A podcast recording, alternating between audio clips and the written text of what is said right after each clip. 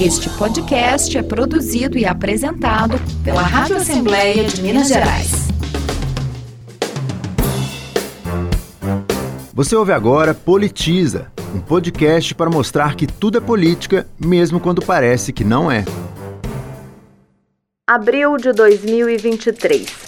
Uma companhia canadense anuncia o início da produção comercial de lítio no Brasil é a entrada oficial do país na lista dos produtores do chamado ouro branco, a cobiçada matéria-prima de baterias para carros elétricos. Maio de 2023. O governador de Minas, Romeu Zema, lança em Nova York, nos Estados Unidos, o projeto Vale do Lítio, conjunto de investimentos na cadeia produtiva do metal no Vale do Jequitinhonha, a região mais pobre do estado é também a que concentra as maiores jazidas do Brasil para a produção de lítio. O lançamento foi na Nasdaq, a maior bolsa de valores do mundo em negócios de tecnologia e inovação. Isso vai significar uma mudança radical naquele vale, já que haverá ali uma concentração de um determinado tipo de indústria que vai estar produzindo lítio, um metal que faz parte dessa transição energética que o mundo vai viver nas próximas décadas. Julho de 2023. O Ministério de Minas e Energia anuncia a exportação da primeira carga do lítio extraído do Vale do Jequitinhonha. 15 mil toneladas do lítio de Minas são despachadas para a China. A China é uma das potências mundiais na disputa geopolítica em torno da mineração de lítio. Segundo o Serviço Geológico do Brasil, Austrália, Chile, Argentina e China juntos controlam mais de 90% da produção de lítio do planeta. Os maiores depósitos estão no Chile, Bolívia e Argentina. No Brasil, com as jazidas concentradas no Vale do Jequitinhonha, segundo o governo de Minas, sete mineradoras têm interesse em investir na extração de lítio na região. Só uma delas, já em operação, promete aplicar 3 bilhões de reais. Com tantos olhos voltados para o mesmo lugar, a extração do metal no estado também provoca debate político. Os planos do governo para transformar o Vale do Jequitinhonha em Vale do Lítio entraram na pauta da Assembleia Legislativa. Em audiência do Assembleia Fiscaliza, que monitora as políticas públicas no Estado, a deputada Beatriz Cerqueira, do PT, demonstra preocupação com o tipo de desenvolvimento anunciado como de geração de emprego e renda. Qual é a qualidade desses empregos? Porque a qualidade dos empregos fica. Mas se nós estamos falando só da exploração temporária daquela mão de obra, aí nós vamos ter um problema, porque isso não melhora indicadores sociais. Nós estamos falando do vale da riqueza para quem? Com quem? Não é com todo mundo. Já o deputado Vitório Júnior, do PP, vice-presidente da Comissão de Desenvolvimento Econômico, defende a ideia um mineral tão importante como aquele daquela região debaixo da terra, ele de fato não vai trazer nenhuma riqueza, nenhuma condição melhor de vida para aquela população. O governo federal também sinaliza para aquela região como uma região importante e promissora. Prova disso foi a aprovação da ferrovia que liga aquela região a Caravelas na Bahia. Um projeto de lei do deputado Jean Freire, do PT, tramita na Assembleia com a proposta de criar o Polo Minerário e Industrial do Lítio nos vales do Jequitinhonha e Mucuri. Tudo parece rápido e novo, né? Mas a história do lítio é bem antiga e tem na origem de tudo um brasileiro com um papel histórico na vida política do país. Personagem é José Bonifácio de Andrada e Silva, famoso nos livros de história como patriarca da independência, por ter como ministro aconselhado o imperador Dom Pedro I a proclamar a independência do Brasil. Ele também é conhecido pelas raízes que fincou na política nacional. Os seus descendentes, a maior parte de Minas Gerais, também têm sua história ligada à política há dois séculos.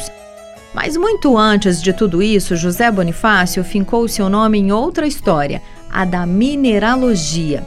O ano era 1790. O jovem, nascido em Santos, São Paulo, interessado em história natural, parte em excursão científica pela Europa. Lá, registra a descrição de quatro novos minerais que nunca tinham sido estudados: petalita, spodumênio, criolita e escapolita. 17 anos depois, um alemão descobre na petalita, mineral encontrado por Bonifácio, o lítio. Mais de 200 anos depois, o que nós sabemos sobre o lítio? Que metal é esse? É possível uma produção sustentável, reaproveitar os rejeitos e reciclar as baterias produzidas a partir desse material?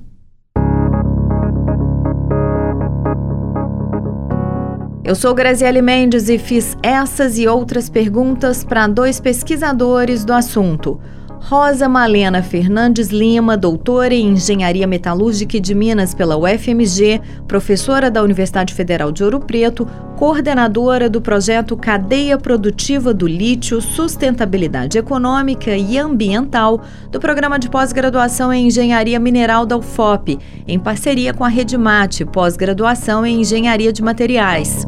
E Versiane Alves Leão, que também participa do projeto, é doutora em Engenharia Metalúrgica e de Minas pela UFMG, Universidade Federal de Minas Gerais, e professor dos programas de pós-graduação em Engenharia de Materiais e Ambiental da UFOP, Universidade Federal de Ouro Preto.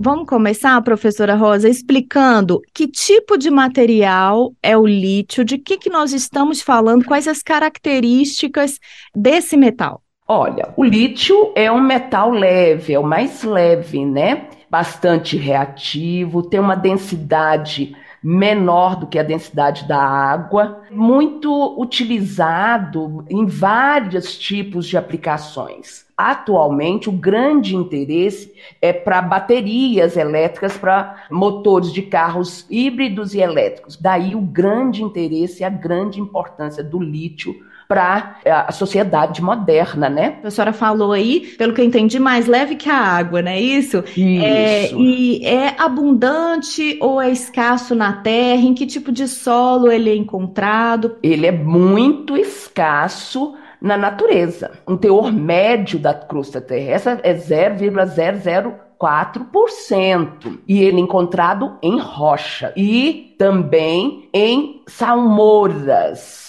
né, em evaporitos de regiões desérticas que foi evaporando e havendo uma concentração de sais, porque ele ocorre em evaporitos, que é um tipo de depósito, os de maiores teores e maior retorno econômico, sem dúvida nenhuma, que existe em regiões desérticas, por exemplo, no Atacama, no Chile, né, e na Argentina, na Bolívia, no Brasil e em outros locais, o lítio, com interesse econômico que dê para ser extraído, minerado, eles ocorrem em minerais presentes em pegmatitos, com teor aí para lavrar, para extrair, do entorno de 1 a 1,4% de óxido de lítio. Nem é o lítio metal puro, não, porque ele é tão reativo que faz ligação química com outros elementos químicos. Ele não ocorre como um metal livre na natureza. É, um comentário. O lítio metálico ele é muito instável, ele explode com contato com a água e tudo. Então ele é usado na forma de sal, né? Então do composto de lítio, como a professora Rosa falou. Inclusive nas baterias, um dos grandes problemas das baterias é que elas, é, com, as, com o desenvolvimento das baterias que começou na NASA, o problema todo era como conseguir que esse lítio metálico que participa lá da, da bateria, ele não explodisse, ele não entrasse em combustão espontânea. O, diferentemente, por exemplo, do alumínio, que a gente tem nas janelas e tudo, a gente não usa o lítio na forma metálica. O metal lítio, né, que a gente chama, ele é muito denso, mas a gente usa o lítio na outra, na forma de outros compostos no mundo moderno. Né? Nas baterias, ele normalmente ele é associado a, ou ao cobalto, óxido de cobalto, ou ao manganês. É muito raro ter aplicações para o lítio que se envolva o lítio na forma metálica, como a gente acontece, por exemplo, com outros metais. Entendi, professor. E pelo que a professora Rosa disse, assim, é, a salmoura seria o solo com maior retorno econômico, mas é, ela está em regiões desérticas, o que não é o caso do Brasil, que tem reservas de lítio em pegmatitos, em rochas chamadas pegmatitos. É isso? É, no Brasil, ah, o processo, tanto que é mais difícil se produzir lítio do ponto de vista de consumo de reagentes, de separação do lítio dos outros elementos que a gente encontra nos minerais, no Brasil é um processo que exige mais variáveis, vamos dizer assim, tanto do ponto de vista energético quanto do ponto de vista químico. Então, o que acontece é que o modo de produção no Brasil, de lítio no Brasil, ele é diferente do que seria feito, por exemplo, na Bolívia ou seria feito na Argentina, nos famosos salares. Lá, normalmente, é uma água é, subterrânea, que é uma salmoura, como a professora Rosa disse, que tem uma quantidade de sais muito grandes. Dentro desses sais, são cloretos, igual o cloreto de sódio que a gente usa na nossa cozinha, e lá tem também esse coleto de lítio. Então, isso tudo é bombeado, já está dissolvido na, nessas águas subterrâneas. Isso é bombeado para fora do solo, é colocado numa lagoa e fica um tempo ali, meses, dias, é, em processo de evaporação, vai concentrando esses sais e depois isso tudo precisa separar o lítio dos outros metais que estão ali. Para o caso brasileiro, quando a gente está em regiões tropicais e que tem chuva, principalmente aqui em Minas, esses depósitos não existem, né? Porque a natureza levaria isso para o mar. Então aqui a gente acha esse lítio de uma forma diferente do que a gente acha na Bolívia, no Chile, na Bolívia e na, no norte da Argentina, que é o famoso Triângulo do, do Lítio. Isso significa que extrair lítio no Brasil é mais caro? Com certeza.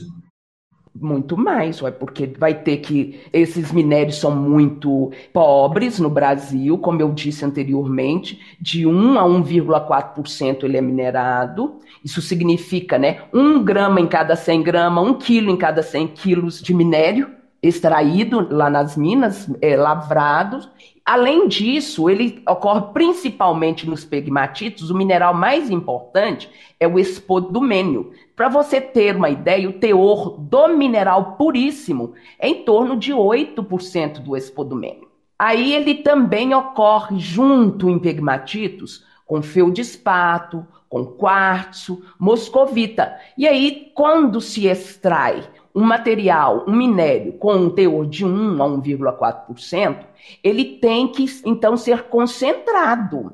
Para ser concentrado, ele tem que ser fragmentado para as partículas do mineral de interesse, que é o espodumênio, que contém o lítio, ele seja separado por alguma técnica. E depois, então, esse material rico em espodumênio, com um teor de óxido de lítio em torno de 6,5%, 7%, é o teor ótimo final para ser vendido, para ser utilizado para os fins mais nobres, que no caso hoje é para baterias. Os maiores depósitos são os chilenos, é, bolivianos e da Argentina, e com um processo muito mais barato que o nosso, mas o nosso é viável sim, porque tem uma demanda enorme para suprir ou seja, é preciso uma área muito grande para extrair muito pouco de lítio, é isso?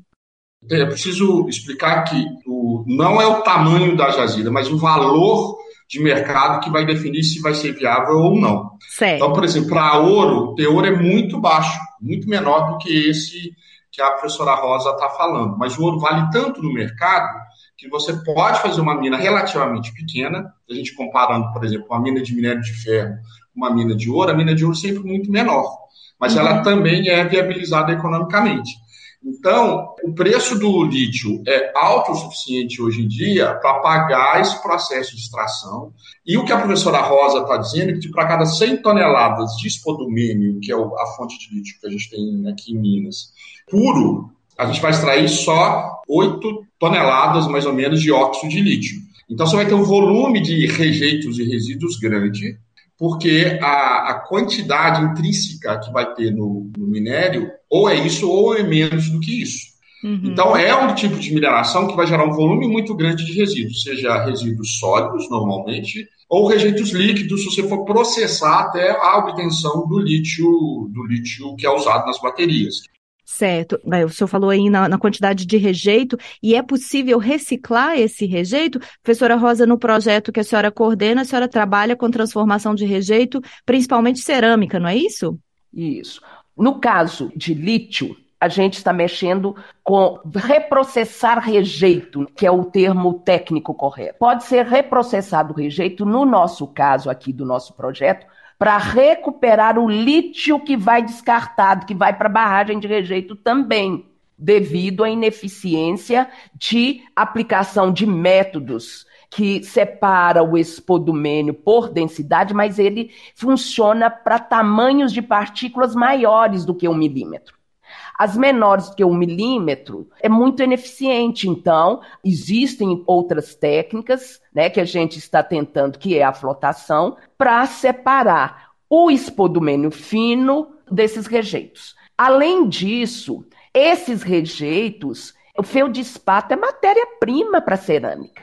Então, pode ser vendido uma mineração, né, entre aspas, com resíduo zero nesse aspecto, vender esse rejeito para fabricação de cerâmica. Isso é possível e já é praticado por uma mineradora do estado, né, que já vende esse rejeito e a gente também está estudando isso. E lembrar que também associado ao lítio Usualmente é comum encontrar cassiterita, lantânio, que são subprodutos também. Então, é possível reprocessar e, no mínimo, diminuir enormemente o volume de rejeitos né, depositados em barragens ou descartados. Isso é possível sim. Professor Vessiani, e é possível reciclar as próprias baterias, que são né, o grande é, alvo nesse momento?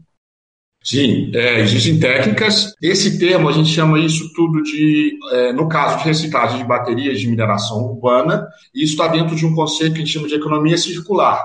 Então, quando, por exemplo, uma mineradora que processa o mineral de lítio com espodumênio, mas nessa rocha que hospeda esse mineral de lítio, esse espodumênio, também tem, por exemplo, feldespato, consegue separar esse feldespato, que é um outro mineral, e processa esse material para a indústria de cerâmica. Quando a gente faz a, reciclagem da bateria, e aí nós vamos fazer reciclagem, pode ser da bateria como um todo, ou de partes da, da bateria, você está fazendo então o que a gente chama de mineração urbana, que são etapas de mineração metalurgia aplicados a rejeito, que é a ideia da reciclagem. Então a gente pode reciclar bateria, a gente pode reciclar pilha, a gente pode reciclar televisão, tudo isso a gente chama esse termo de mineração urbana. Não tem só lítio na bateria, a bateria tem plástico, a bateria tem cobalto, a bateria pode ter manganês, e a gente recircula todos esses metais.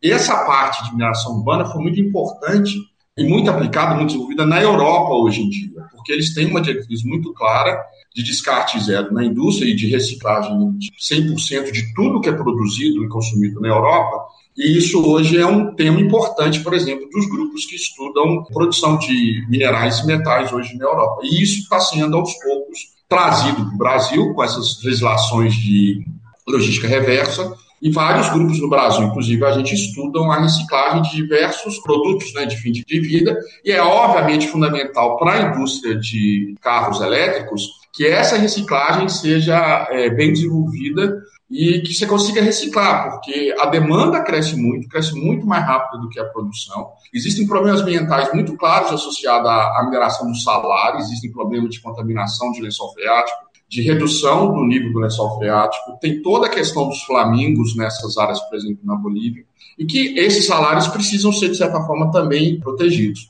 E acontece que a demanda é tão grande que qualquer lítio que precisa hoje estar sendo produzido está sendo comercializado. Então, a reciclagem é uma estratégia de preservação desses bens, né, desses bens minerais, desses bens metálicos, e é importante para a utilização de longo prazo da tecnologia. Né? Eu acho que o caminho do abandono dos combustíveis fósseis é um caminho sem volta, né? a gente está vendo os problemas, e com isso vai vir muito mais coisas ligadas, a, por exemplo, a carros elétricos, que é uma demanda muito grande, e reciclar essas baterias dos carros, ou a bateria do celular, ou qualquer bateria de lítio, ela é fundamental para a viabilização de longo prazo desses processos industriais e dessas tecnologias. Aproveitando essa preocupação ambiental, professores, é, a mineradora instalada hoje no Vale do Jequitinhonha anuncia a, o seu processo de extração como de um lítio verde, dizendo que não usa produtos químicos na extração, nem barragens. Isso é possível, uma exploração sustentável? Olha, depende do tamanho das partículas que eles estão separando. Eu não sei qual método de concentração que eles estão usando. Se for método gravítico, ok, não se usa reagente químico realmente. A questão do uso do reagente químico não quer dizer que vá contaminar, tem todo um controle e, por exemplo, flotação usa sim reagente químico e é usada mundialmente. Não ter barragem, barragem é líquido, né? Então eles vão filtrar esse rejeito e depositar em pilhas. Uma pilha de rejeito, por exemplo, né? Ela também tem a questão de segurança ela pode cair também, né? E tem toda uma engenharia, assim como tem as técnicas, né? Hoje, devido ao impacto, sem dúvida nenhuma, e foram acidentes muito sérios, tem que ser feita com segurança. O caminho é realmente aplicar esse rejeito em outro segmento industrial, que é a construção civil, que gera rejeito, independente da técnica de concentração utilizada. Como você viu, você tem 1 a 1,4% da rocha extraída para ser economicamente viável em epigmatito é dióxido de lítio, o resto é rejeito. Ué. Existe uma tendência de chamar de verde aquilo que gera é, impactos diferentes daquilo que era no passado. Então, a questão das barragens ficaram muito críticas depois dos dois acidentes. Não depositar rejeito dentro de barragem não quer dizer, como a minha professora Rosa disse, que você também não está gerando rejeito. E esse rejeito, que provavelmente está seco, pode gerar, não quer dizer que vai gerar, pode gerar impactos, por exemplo, com material particulado no ar. Isso é uma coisa que já se sabe, se conhece. Técnicas diferentes geram impactos diferentes, mas absolutamente todas as técnicas geram impacto. A questão toda é o Estado, né, a empresa, o Estado, a empresa fazer o Estado fiscalizar, e no sentido de é, minimizar esses impactos. Antes de ter o rompimento do presidente Mariana, já se sabia que tinha alternativas às barragens, mas isso não era feito por questões econômicas, né? O importante é entender isso. Vai ter impacto, vários, né? Está se removendo solo, está se é, removendo vegetação, esses resíduos vão ser empilhados em algum lugar, eles provavelmente não vão conseguir vender tudo que eles estão produzindo, então eles podem vender algumas coisas, mas algumas frações não vão ser vendidas e tudo. Agora, é importante para o desenvolvimento, principalmente daquela região, óbvio que é. Minas Gerais é um estado que surge da mineração, né? A gente tem minas no nosso próprio nome. O importante é minimizar o impacto e ter condições de evitar que grandes acidentes aconteçam. A Austrália é o maior produtor de lítio do mundo hoje. As reservas estão aqui na América Latina, mas quem mais vende lítio no mundo hoje é a Austrália. A Austrália é um país de primeiríssimo mundo. Eles trabalham e a riqueza do país, boa parte dela é feita via mineração. Viver sem mineração não é possível. Tudo que a gente usa no dia a dia tem algum insumo proveniente né, do setor mineral incentivar no país, então, a produção do carbonato de lítio, já para ir direto para a fabricação da bateria e tal, que tem um valor muito maior, muito agregado. O retorno para o país é muito maior dominar a cadeia. Já que nós estamos extraindo, vamos gerar os rejeitos, vamos ficar com os rejeitos, uma tendência muito no Brasil nos últimos anos tem sido vender um produto que não é o produto final. A gente vende, por exemplo, a China, e lá eles produzem a bateria, a gente compra a bateria deles, o preço que eles querem. Então é importante que a gente domine todo o ciclo de produção, que a gente consiga sair do lítio, que está no mineral no condomínio, que a gente tenha um esforço no sentido de produzir a bateria também.